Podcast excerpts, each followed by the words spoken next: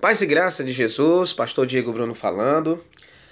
O tema do nosso estudo é Fofoca ou amor em corrigir? A posição do cristão diante do pecado.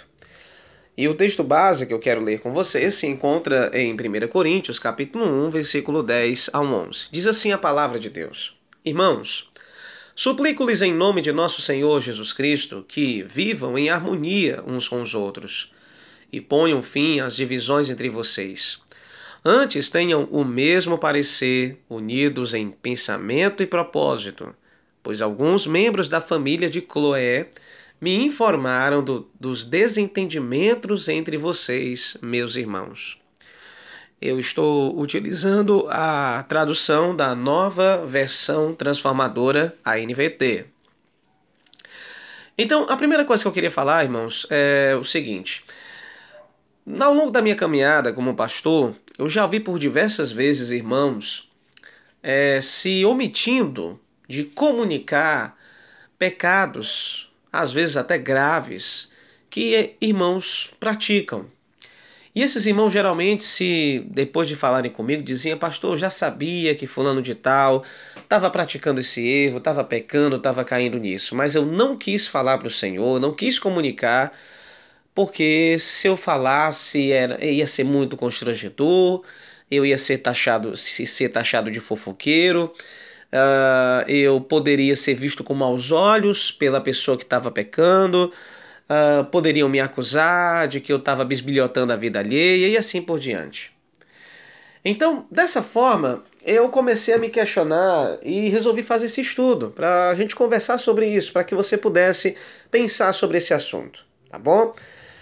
Quando eu, eu raciocino dessa forma, ou seja, eu me esquivo de comunicar um pecado grave que meu irmão, que minha irmã cometeu para a liderança da igreja, eu estou dessa forma é, contribuindo para que o mal na vida do outro continue. Às vezes aquela pessoa que está pecando ou peca por ignorância ou peca por uma frieza espiritual, porque caiu em tentação e continua pecando. Dessa forma, como eu posso contribuir para o crescimento do meu irmão, da minha irmã que está no erro, se eu de alguma forma não ajudar a resolver aquilo? Então, raciocinar dessa forma quer dizer se calar diante do erro alheio é uma coisa completamente errada e fora do padrão da palavra. E eu quero te convidar a pensar sobre isso. Mas a primeira coisa que eu queria dizer é o seguinte: olha, existe uma diferença entre a fofoca e entre o ato de amar corrigir em amor. Pastor, e qual é a diferença? Basicamente, a diferença é que quando eu fofoco, o que eu estou fazendo? A fofoca é eu falar sobre a, a vida de uma pessoa, o erro da vida de alguém em particular, principalmente, para outras pessoas que nada tem a ver com a, com a vida alheia. Né? Ou seja, eu comunico os fracassos, os erros, as quedas, as faltas de uma pessoa para muitas outras. E esse ato de espalhar essa notícia não tem nenhuma intenção de ajudar, mas simplesmente de falar do outro. E muitas vezes esse falar, tem muitas vezes você acaba se projetando no erro do outro, dizendo: olha, olha como ele foi errado, mas eu não faria assim. Olha como ela vacilou nesse assunto, mas eu jamais faria dessa forma. Então, meu irmão, minha irmã que está escutando esse áudio agora, entenda que nós precisamos diferenciar entre fofoca e amor em corrigir.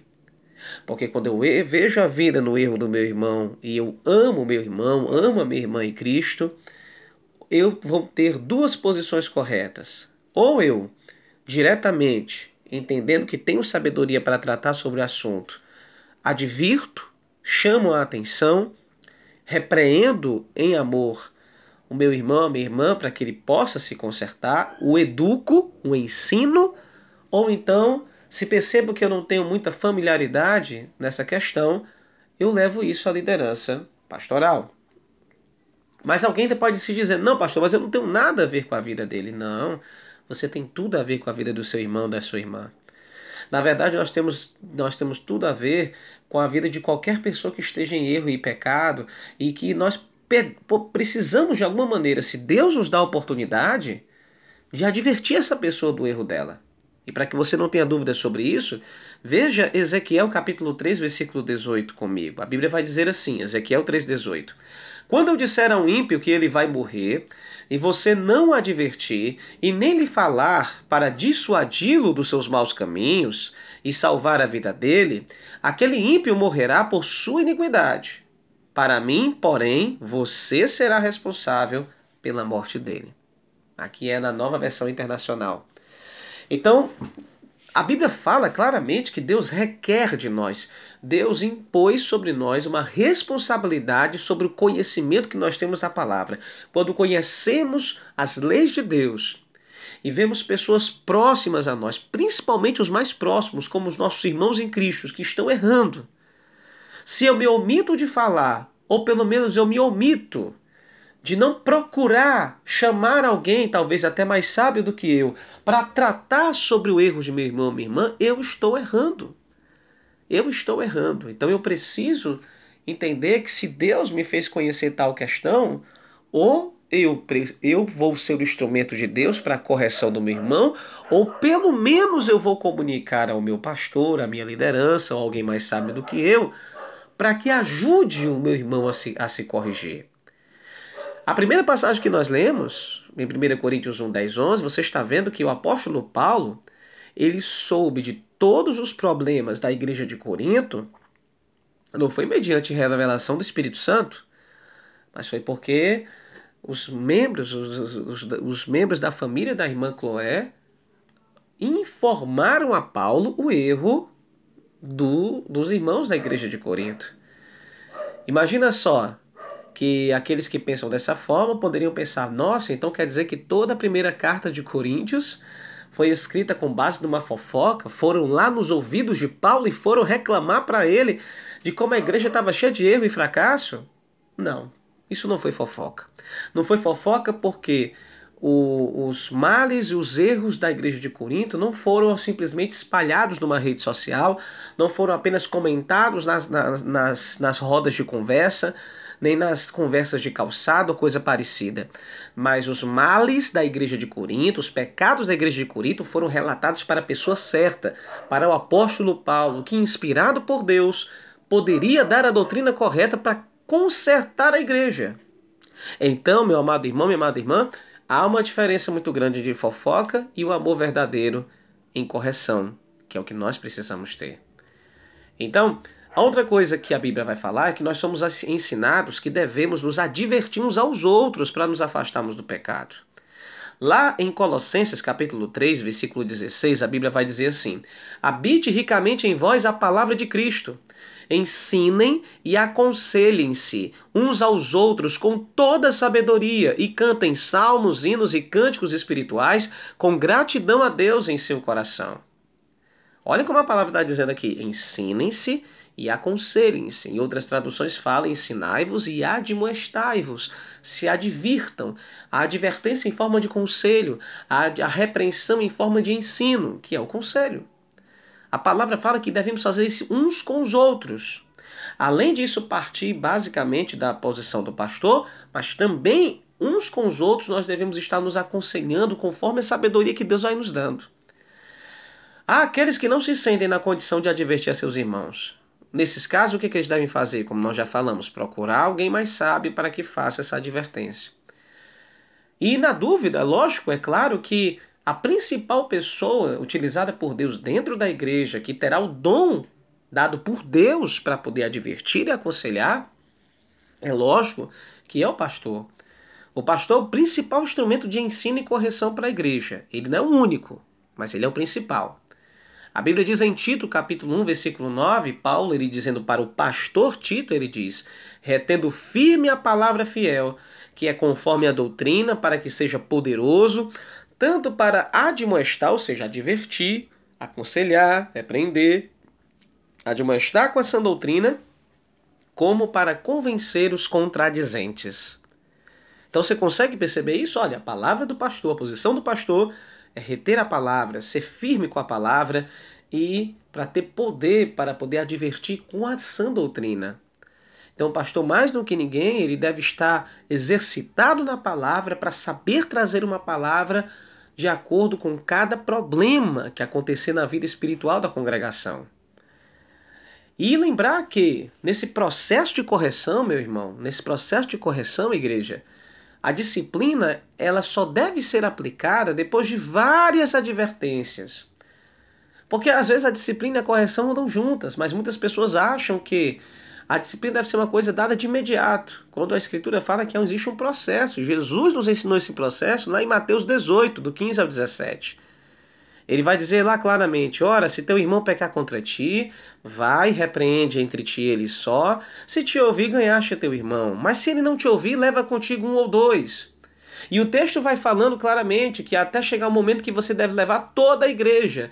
E se ele não ouvir a igreja, aí sim ele é uma pessoa que deve ser tratada como se fosse um estranho e um traidor da fé.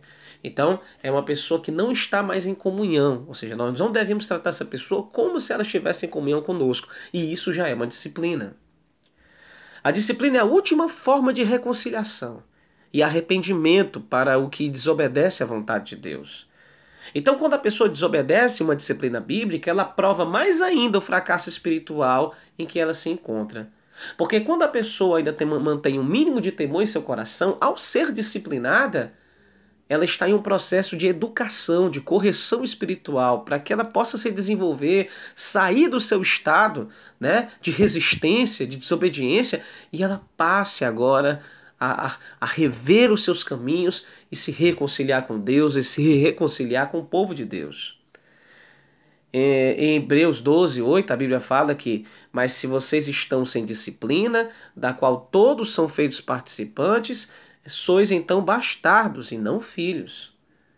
Quer dizer que ser disciplinado não, não quer dizer que eu não seja filho de Deus. Ao contrário, se eu estou sendo disciplinado, se eu estou sendo corrigido, então aí sim é que isso prova que eu sou filho do Senhor. Eu estou em comunhão com o povo de Deus e eu estou me corrigindo.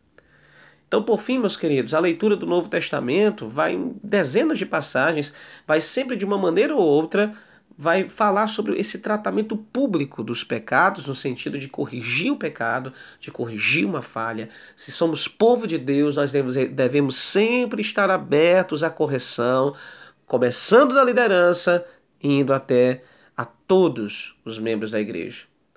Para a gente finalizar, eu quero ler com você algumas outras passagens que lembram sobre essa intenção de correção que Deus quer a cada um de nós. Em Tito 3,10 a Bíblia diz: A um homem herege, depois de uma e outra advertência, evita-o. Ou seja, aquele que ensina uma doutrina errada e permanece uma doutrina errada deve ser advertido. E se ele continuar, é melhor evitar conversas para não produzir males piores. Em 1 Timóteo 1,20, Paulo ele diz para o jovem pastor Timóteo: E entre esses foram Himeneu e Alexandre, os quais entreguei a Satanás para que aprendam a não blasfemar. E essa expressão entregar a Satanás dá a entender que eles foram retirados da comunhão da igreja pelo fato de estarem tendo uma prática reprovável por Deus e, e eles permaneciam insistindo nessa prática pecaminosa. E a expressão entregar a Satanás é a expressão de disciplina, de entrega, no sentido de não terem mais comunhão com o povo de Deus e serem desligados dessa comunhão para que pudessem, talvez, a, a, a a, não blasfemar mais, ou seja, ainda Paulo sim ainda tinha uma esperança de que talvez no processo da dor da disciplina eles se arrependessem. 2 Timóteo 2, 16 ao 18, a Bíblia vai dizer: Mas evita os falatórios profanos, porque produzirão maior impiedade. E a palavra desses roerá como gangrena, ou seja, como um câncer, uma ferida que sai rasgando, que é comendo a carne. Entre os quais são Emineu e Fileto, os quais se desviaram da verdade, dizendo que a ressurreição era já feita e perverteram a fé de alguns. Paulo aqui está falando para evitar os debates contra as heresias que não estavam tendo proveito. E ele fala, por exemplo, de Emineu e Fileto, ele cita o nome desses dois homens que queriam introduzir uma heresia dentro da igreja e que eles deveriam ser evitados por causa disso, porque eles estavam prejudicando a fé verdadeira da igreja. Mas veja, o pecado é tratado, nomes são citados, não se é escondido o erro, né? Então, assim, alguém teve que falar para Paulo que Emineu e Fileto estavam pregando isso. Imagina só se eles evitassem de falar, né? Ou seja, todo o pecado e erro da igreja precisa ser tratado. E quando nós fechamos os nossos olhos, vemos alguma coisa errada acontecendo, se a gente não vai lá e corrige, ou pelo menos não, não pede à liderança que tem a principal dever de corrigir um erro alheio, nós estamos nos omitindo, estamos pecando, porque estamos contribuindo para que o mal, o erro, o pecado avance no meio do povo de Deus. E a última passagem é 2 Timóteo 4, do versículo 14 ao 15, que diz: Alexandre, o latoeiro, causou-me muitos males. O Senhor lhe pague segundo as suas obras. Tu, porém, guarda-te também dele, porque resistiu muito às nossas palavras. Aqui nós temos outro caso de uma pessoa que prejudicou o evangelho, prejudicou o ministério apostólico, e Paulo fala para evitar comunhão com esta pessoa que não estava mudando o seu comportamento. Essas passagens, então, de uma maneira geral, igreja, quer falar, nos mostram o quê? Que os pecados eles são tratados. Até nomes são citados, e geralmente esses nomes são citados depois de, logicamente, terem já sido feitas várias tentativas de reconciliação, mas esses nomes em específico, Mineu, Filetro, Alexandre, né, são pessoas que já estavam insistindo no erro e não queriam se arrepender. Então, tratadas de maneira pública os pecados deles e mostrando à igreja que a igreja não poderia manter comunhão com essas pessoas. Queridos, que possamos ter esse discernimento. Se você não tem, talvez não se sente bem ao ver tal irmão pecando, errando e não sabe como falar, não se sente apropriado para isso, peça ao pastor, peça ao líder, peça ao dirigente para que possa ter um diálogo com essa pessoa. Se você acha que tem condição espiritual e sabedoria para corrigir o irmão em Cristo, vá lá e fale. E dependendo da sua espiritualidade, dependendo da sua maturidade em Cristo, você vai poder ser uma bênção para essa pessoa. Mas por na via das dúvidas, chame a liderança pastoral, chame a liderança eclesiástica para poder tratar, porque isso é um ato de amor, não é fofoca. Quando nos calamos diante do pecado, nós estamos sendo responsáveis, corresponsáveis pelo erro alheio e que jamais isso possa acontecer no meio da igreja, no meio do povo de Deus. Alguém falhou? Vá lá e converse ou chame seu pastor para conversar com esse irmão, para conversar com essa irmã. Se nós é, olharmos uns aos outros como uma correção, como um ato de amor, nós estaremos sendo uma família de Deus. Nós não somos policiais uns dos outros, vigias uns dos outros, esperando o primeiro erro alheio para apontar o dedo e humilhar o nosso irmão, nossa irmã. Não, não é dessa perspectiva. Há pessoas até que querem enxergar a igreja assim, como uma, uma seita de religiosos vigilantes um, da vida alheia, esperando o primeiro pecado para apontar e humilhar. Mas nós, o povo de Cristo não é isso. O povo de Cristo é um povo que repreende e corrige, mas corrige em amor. Corrige na expectativa de mudança. O próprio ato da correção não é um ato humilhatório, mas é um ato feito muitas vezes até em lágrimas. Um ato feito é, com angústia no coração, sabendo que um irmão em Cristo, pecando daquela forma, está doente espiritualmente, está fazendo mal para si, está se prejudicando e também, de certa forma, prejudicando todo o corpo de Cristo. Temos esse verdadeiro amor no coração, saibamos esse equilíbrio espiritual porque há um equilíbrio entre amor e justiça na Bíblia e que a igreja é chamada a praticar amor e justiça na medida certa de Jesus Cristo. Que Deus possa abençoar você, que esse áudio possa abençoar a sua vida, em nome de Jesus. Amém? Paz e graça a todos.